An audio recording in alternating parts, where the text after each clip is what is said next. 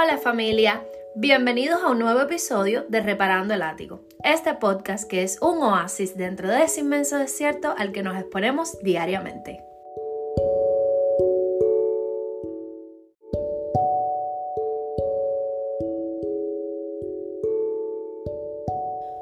Bueno, mientras recogemos el ático, también encontramos la familia. El concepto de familia según Google dice, conjunto de ascendientes, descendientes y demás personas relacionadas entre sí por parentesco de sangre o legal. Entre comillas cita, la familia real. Hoy yo te invito a que encuentres a tu familia en tu ático, a la familia de sangre, esa que no escogiste y vas a encontrar a mamá, a papá, hermanos, tíos, primos, abuelos, hijos, sobrinos.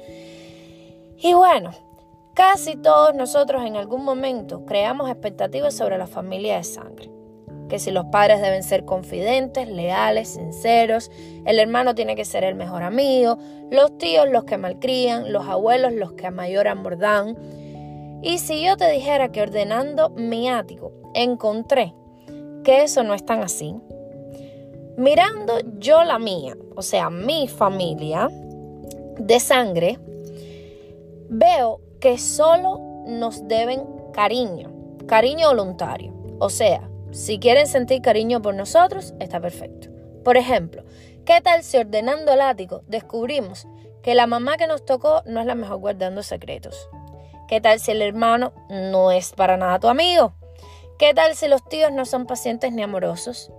Si eso nos pasa, parecería que nuestra familia es un desastre y que no funciona, pensaríamos incluso que no es ni familia.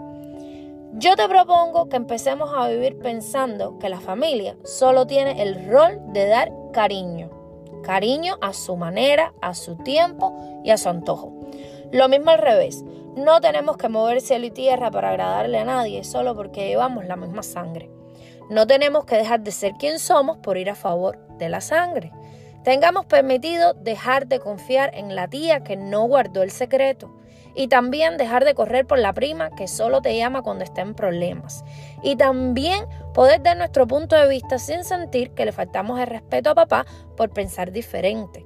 Tengamos libertad de alejarnos emocionalmente, incluso del hermano tóxico.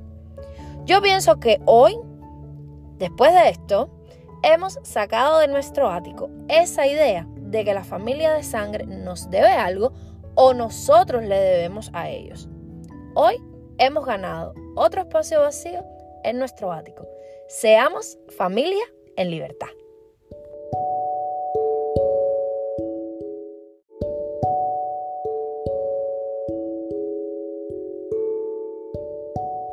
Gracias por acompañarnos hasta el final y recuerda, sé feliz, rodéate de gente feliz, porque la gente feliz jode menos.